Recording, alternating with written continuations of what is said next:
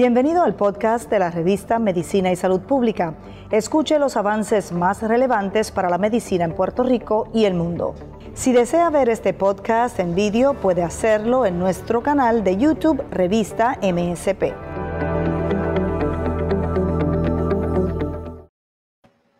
¿Qué tal? Muy buenas noches y gracias por acompañarnos.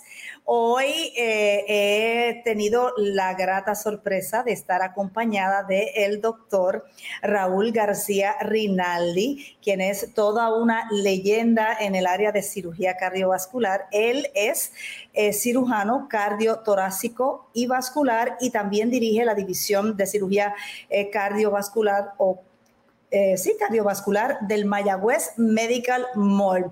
Ha tenido muchos sombreros a lo largo de su vida, pero sigue siendo una de las personas eh, más reconocidas en su campo. ¿Cómo se encuentra, doctor? Gracias a Dios, bien. Estamos este, operando bastante, eh, con, bastante éxito.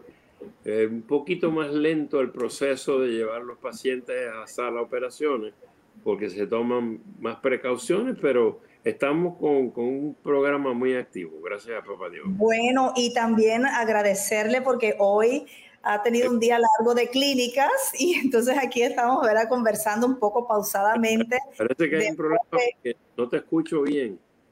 Ah, pues que sé que ha tenido un largo día de clínica y de atención a los pacientes. Quería preguntarle eh, usted ya comenzó a decir cómo ha variado el proceso.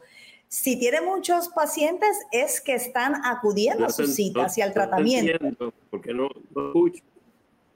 No, puedo escuchar. Ah, pues ahí estamos teniendo un poco de problemas. No sé. Le quería, le quería preguntar sobre el, el proceso en la clínica desde la pandemia, doctor? Ahí está mejorando. ¿Cómo va el proceso en la clínica dentro de la pandemia y a pesar de la pandemia? Bueno, eh, eh, magnífica pregunta porque yo, yo creo que durante un tiempo los pacientes tenían tanto miedo a venir a los hospitales que dejaron de venir a los hospitales y eso tuvo una consecuencia funesta para algunos pacientes con ciertas enfermedades, entre ellos pacientes diabéticos, pacientes con enfermedad de cardíaca, este, pacientes de fallo renal, que necesitan ir a ver a sus médicos con regularidad y estos se desaparecieron de una forma increíble y eso pues causó una mortalidad muy severa. En, la ciudad de Nueva York fue horrenda la, mortalidad en ese grupo de pacientes. Y yo creo que todavía estamos viendo algunos resabios de esa, de esa, de esa costumbre tan, que fue tan mala para, la medicina del, del, mundo, porque nos están llegando enfermos que mucho más seriamente enfermos de lo que debían de estar. Y ha sido por el descuido, la falta de eh, cuidado médico durante ese periodo. El micrófono de nuevo, es que tenemos ruido acá en nuestro, en nuestro entorno, así que aprovecho para decirle al público que estamos en directo, sí, estas cosas pasan, pero pueden comentarnos y hacernos preguntas en la medida en que avanzamos en la conversación, porque hoy el doctor ha separado un tiempo muy valioso para conversar sobre dos de los principales problemas que él atiende en clínica, ¿verdad? Los aneurismas de la aorta y también las malformaciones arteriales venosas. Así que, doctor, vamos a conversar un poco sobre qué son estas condiciones y cuán frecuentes son en la población. Comencemos con las malformaciones. Bueno, es muy interesante los dos temas porque son pues, bastante dispares, pero son dos problemas que son muy serios.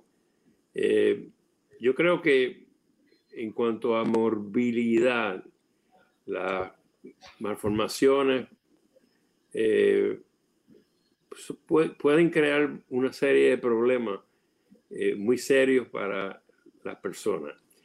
Vamos, vamos para simplificar, este, definir un poquito qué es una malformación. Normalmente hay una estructura de la arteria, arteriola, capilar, vénula y vena. Lo que pasa es que eso está invertido, ese orden está invertido y hay unas conexiones directas entre la vena y la arteria. Bueno, eso por sí solo, pues puede causar una, una situación tipo una masa que tenga un, que tenga, que esté creciendo, que tenga un pulso.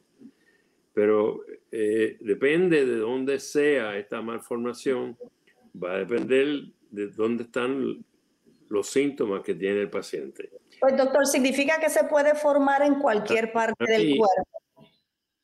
Las más serias son las malformaciones del, del cerebro y este, tienen pues características casi de, de tumores por el espacio que, que ocupan.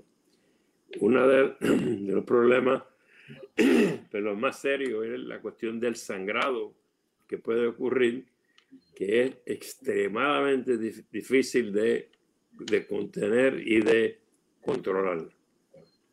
Puede haber malformaciones en el tracto gastrointestinal, puede haber malformaciones en el tórax, en el pulmón, y donde quiera que ellas están, su mayoría crean problemas muy serios. El primer problema es cómo vamos a hacer el diagnóstico recientemente tuvimos un, caso que operé con el doctor Hernán Cruz, donde teníamos una malformación eh, en el tórax. Fue muy interesante, porque esta paciente presentó con, con el pecho lleno de sangre. Tenía sangre, pero ah, completita. Y obviamente estaba muy malita. Se le puso el tubo de pecho, se drenó. Y al estudiarla encontramos una masa en la parte inferior de la pleura izquierda y era una malformación venosa. Así que hubo que hacer ciertas maniobras para irse alrededor de la, de la fístula, eh, de la malformación arteriovenosa, porque una, un, un abordaje directo eh, causa un sangrado, pero básicamente descomunal e, e, incontrolable. Así es que hay que cambiar un poquito la, la, estrategia quirúrgica que uno va a utilizar.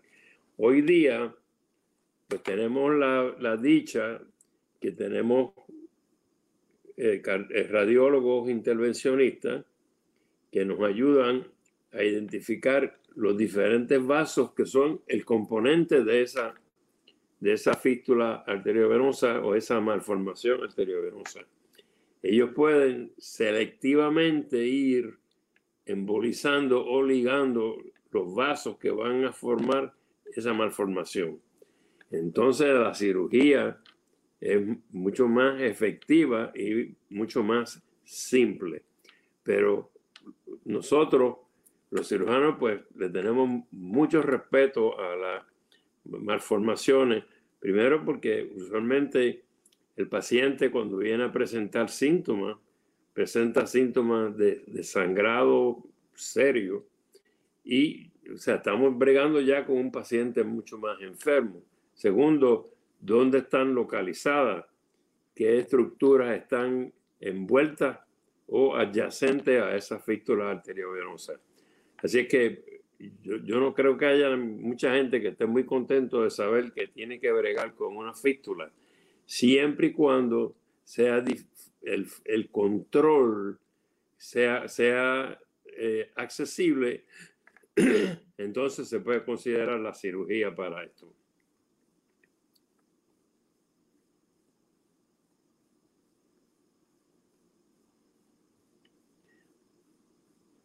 No te oigo. Permítame un momento, ese, error fue mío. Si le puede ocurrir a cualquier persona a cualquier edad y cuáles son las causas si se conocen. Las causas no se conocen. Obviamente, es una malformación congénita, una, un estímulo que ha hecho que, este, que esta, esta malformación se forme. este, ocurre en todas las edades. Este, obviamente, más frecuente en jovencitos, personas, este, algunas veces, a veces hasta en, personas que acaban de nacer. Este, la, los más que se someten a, a, quirúrgicos son, yo diría, como entre los 7 y los 15 años, más o menos por ahí, porque ya se está manifestando.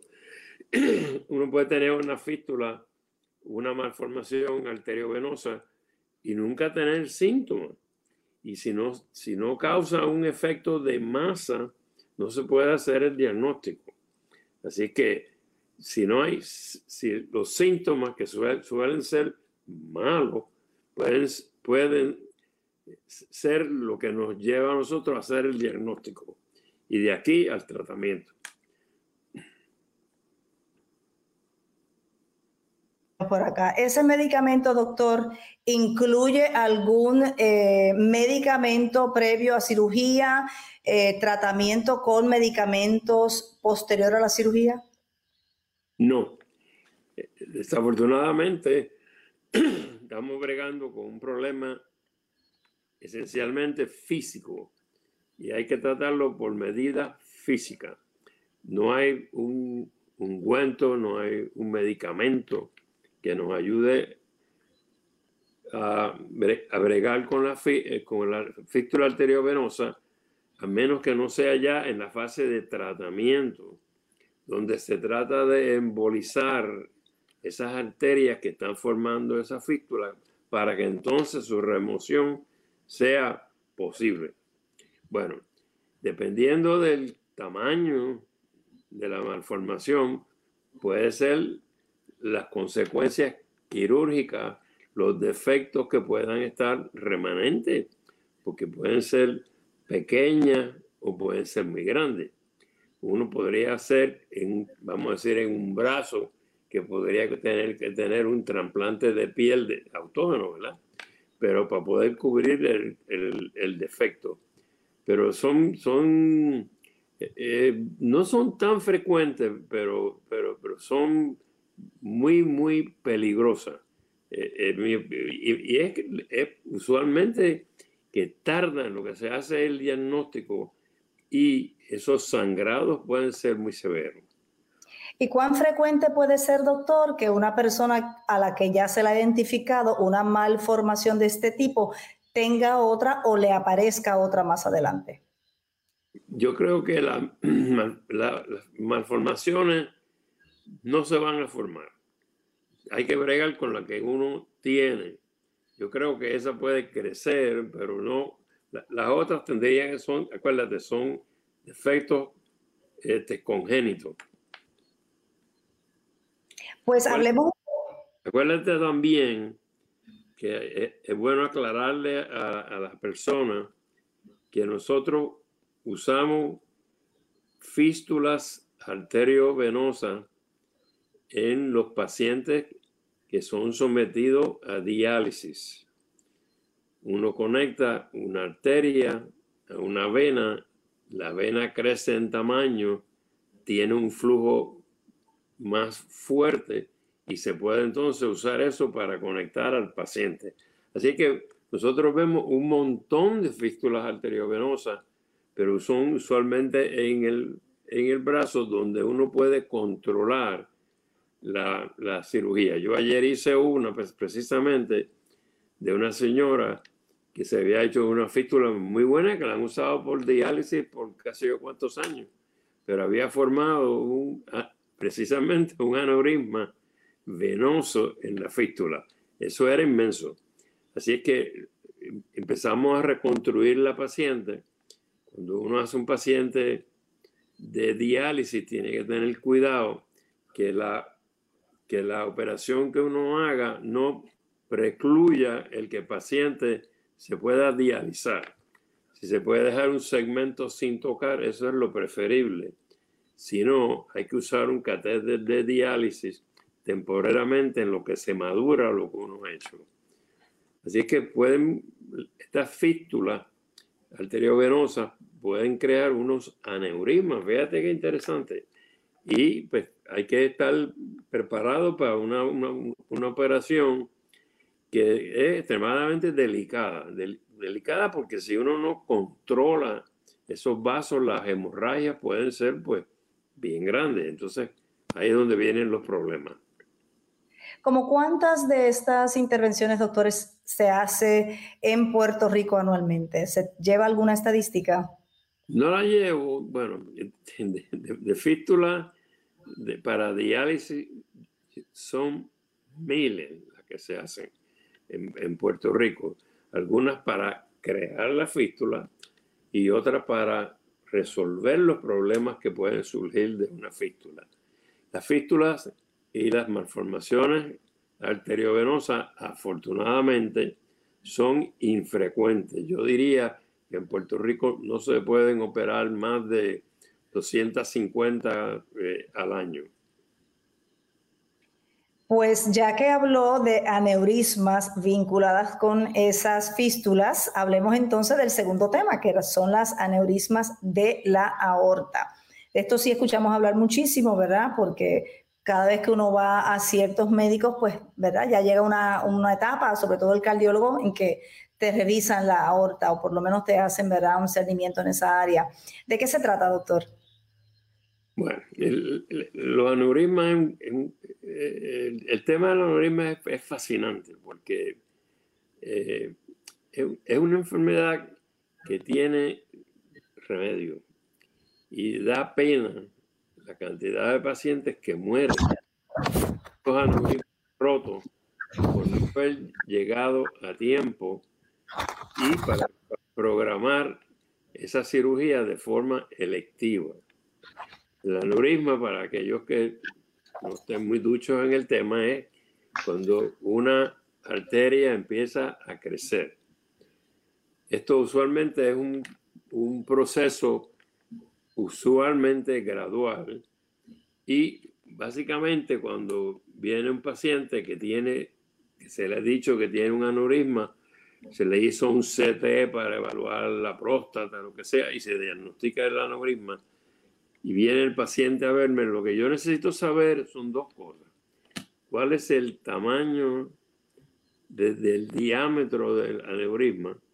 Y segundo, ¿a qué velocidad está creciendo? Es decir, que vamos a decir, nosotros usualmente operamos un aneurisma de la aorta abdominal cuando llega a, a 5 centímetros, 5 centímetros o más. ¿Por qué? Porque sabemos que después de eso hay un fenómeno de, de, la presión donde aumenta la posibilidad y probabilidad de rotura. En el tórax, en la, el, el, tamaño que utilizamos son 6 centímetros, en, la, en el abdomen usamos 5, en la aorta ascendente usamos 5. Pero lo que me interesa a mí es saber cuán rápido está creciendo ese aneurisma. Yo veo un paciente, como vi hoy, que se lleva una, una de sorpresa. Esta paciente yo la había visto hacía como cuatro o cinco años y se, se presentó hoy y el tamaño estaba idéntico a lo que estaba hace cuatro años. Bueno, ya yo estoy mucho más tranquilo. Sin embargo, tengo otro que me presentan 3.5, yo no, tengo gran preocupación, pero exijo que el paciente se haga una prueba, usualmente un CT, que me dé el tamaño. Eso ordeno para seis meses. Ahí yo puedo ver si hay crecimiento. Bueno, si el paciente crece un poquito, vuelvo en seis meses a, a chequearlo y si veo que está creciendo rápido, pues yo le ofrezco la cirugía al paciente. Recuerda que hoy día los aneurismas todos se, operaban por, por cirugía abierta. Hoy día la mayoría, un gran número de ellos se hacen por a través de catéteres y los resultados son muy buenos. Nosotros en en el Mayagüez Medical Center, pues hemos resuelto un gran problema. Los aneurismas torácicos, eh, la resección de los mismos, pues son sumamente complicados, es una operación muy grande. Sin embargo, nosotros podemos hacerlo a través de catéteres y esto ha cambiado el perfil por completo. Nosotros tenemos una, un grupo de pacientes muy grandes que hemos tratado con éxito eh, usando esta tecnología. Te voy a hablar un poquito de algo que, que yo encuentro muy interesante y se, se conoce como un debranching, eso sería como podar un árbol. Pero básicamente, si nosotros tenemos un aneurisma que empieza en, en la parte distal de la aorta y nosotros planificamos ponerle un graf endovenoso tenemos, no, no el, el espacio que tenemos no es suficiente para poder tener un graf permanente que se enganche o se acople bien. Entonces tenemos que hacer lo que se conoce el debranching. El debranching básicamente lo que hace es desviar la circulación de la arteria cerebral. Eso es bien interesante. Por ejemplo, la que queda más distal o más cerca del corazón es la inominada, la arteria inominada, y de ahí sale la arteria carótida derecha. Pues nosotros conectamos la carótida derecha con la carótida izquierda, ligamos la porción proximal y de ahí vamos a la arteria subclavia y nos proveemos esencialmente como casi dos o tres pulgadas más para poder nosotros enganchar el graft. Así que es bien, bien interesante. Esta cirugía es, es fascinante. Bueno, en, cuanto a la aneurisma, pues como te expliqué, es, casi una tragedia que, que hoy día eh, la gente muera de este problema. Tenemos un grupo de personas que uno se sienta con ellos, le habla y dice, mira, tú tienes algo que es peligroso. Entonces, dice, pues yo no me quiero operar. Bueno, es, su cuerpo, usted es dueño de su cuerpo. Bueno, ¿qué pasa usualmente? Regresa a la sala de emergencia con el aneurisma roto. Ahora la historia es diferente. En vez de ser una operación electiva, de baja mortalidad, baja morbilidad, se convierte en un hecho de cómo le salvamos la vida a esta persona.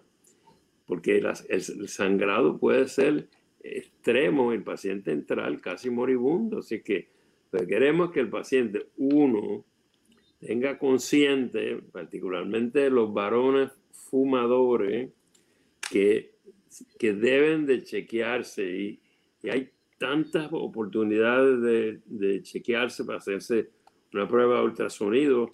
Nosotros vamos a diferentes ferias y hacemos esto. Esto es gratis.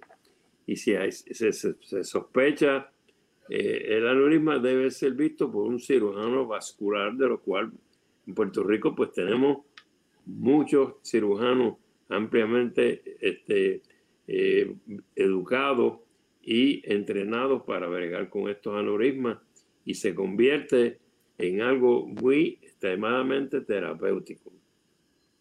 Es importante que los resultados se miden en términos de permeabilidad a 10 años.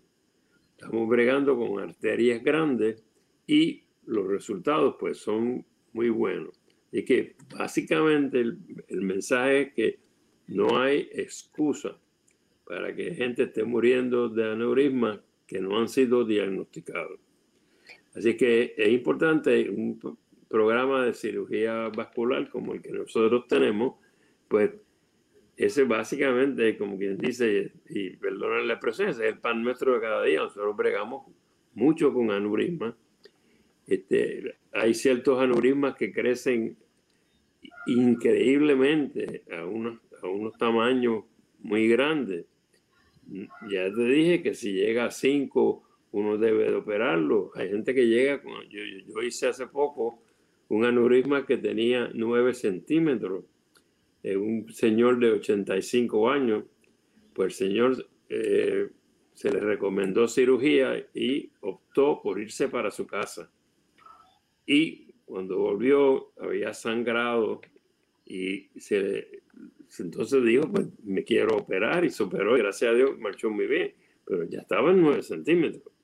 Así es que eso no debe pasar. Tenemos que tener la, la concientización de que esa es una enfermedad que es curable y que es extremadamente peligrosa.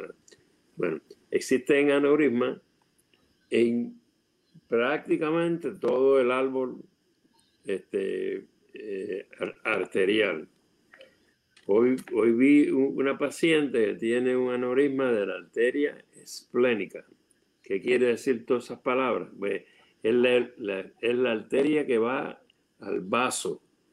Y estos, eh, estos aneurismas tienen la propensidad de romperse, particularmente en mujeres embarazadas.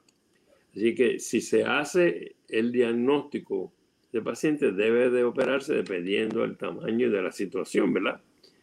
Pero fíjate que estamos hablando de un aneurisma de una arteria que usualmente es pequeña. Pues ahí tenemos aneurisma en las arterias renales, tenemos aneurisma en las arterias de la pierna, particularmente las que están detrás de las rodillas, se llaman las arterias popliteas. Esos aneurismas si se hace el diagnóstico, deben de operarse. Eh, ¿Por qué? Primero, tienden todos a ser bilaterales. Si lo tiene en la derecha, lo tiene en la izquierda. Segundo, tiene una gran propensidad a coagularse.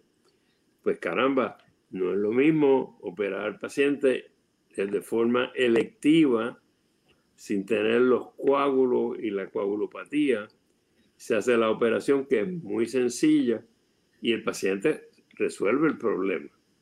Pero si lo tiene, hay que operarlo. Nosotros en Puerto Rico, en el grupo nuestro, por razones, creo que este, de, costumbre, pues, nosotros pues, operamos un número bien grande de pacientes que tienen el aneurisma en la aorta a la salida del corazón. Eso se conoce como la aorta ascendente. Esto nosotros eh, eh, recomendamos también que se operen cuando llegan a 5 centímetros, pero hay que tener un respeto inmenso por esta enfermedad, ya que si se rompe ese aneurisma, la muerte es instantánea. Así es que eh, en, nuestro programa, dependiendo de dónde se origina el aneurisma, depende de la complejidad de la resección que hay que llevar. Si es uno, un aneurisma, bien grande que está bien profundo, metido hasta dentro del corazón, que está afectando la válvula aórtica, eso tiene un nombre lo más bonito que se llama ánulo aortic ectasia. Eso es un mombo jumbo para que nadie entienda, pero básicamente consiste en insuficiencia de la válvula aórtica, un aneurisma que está tan bajo que si uno pone un, injerto, tiene que reimplantar las arterias coronarias porque de alguna forma hay que suplirlas. Pero lo que es interesante con toda la complejidad que tiene, la mortalidad es bien, bien, bien, bien bajita. Pero depende muchísimo de la experiencia del cirujano. Así es que, básicamente lo que te he dicho, uno, los aneurismas son, en mi opinión, muy traicioneros. Hay que respetarlo inmensamente tenemos que diagnosticarlo, diagnosticarlo y diagnosticarlo. Eso tiene que ser la orden del día. segundo o tercero, lo que sea. Hay, que llevarlo a cirugía, sea por catéter, sea por cirugía abierta, porque es algo prevenible. Y da, de nuevo, da mucha pena que hoy día todavía personas se mueran por aneurismas no diagnosticados. Este doctor, quería, antes de finalizar, una pregunta del público. Ajá. Antes de finalizar, tenemos una pregunta del público. Es de un tema anterior que tocamos. Norman Zapata Rodríguez. No, te oigo.